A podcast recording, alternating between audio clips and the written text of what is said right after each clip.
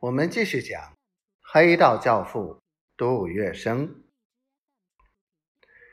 在华北一带，土肥圆这个名字大有指小儿夜啼之威。土肥圆绰号亚洲的劳伦斯，他当过日本驻东北特务机关长、第五师团旅团长。一九三七年七月，中日之战爆发，他高升为日本大本营特务部长，军阶是中将。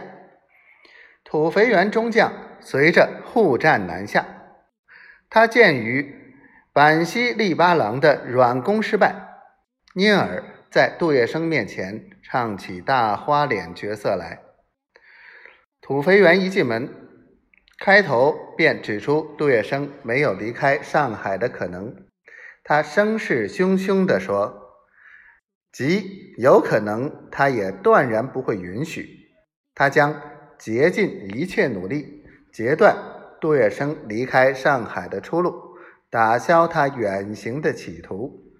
因此，他指出：“杜先生，你既已失去离开上海的一切希望，你就应该彻底而充分的和皇军合作。”除此之外，土肥原还气势汹汹，言辞指责杜月笙不该出钱出力。奔走呼号，而且如此热心诚恳、废寝忘食的支援国民政府，鼓励国军与皇军对敌，造成皇军的重大伤亡。他极力的威胁说：“如果杜先生不肯为皇军效力，我们要列举你对皇军的敌意行为，然后施以严惩。”面对着如此强横霸道、不可理喻的土肥原，杜月笙怒火中烧，却又拿他无可奈何。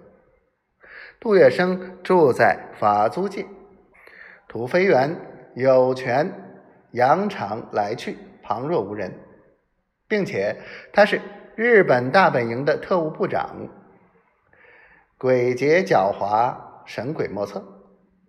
杜月笙明明知道土肥原必然有备，断乎不容杜月笙命人将他抓下杀了。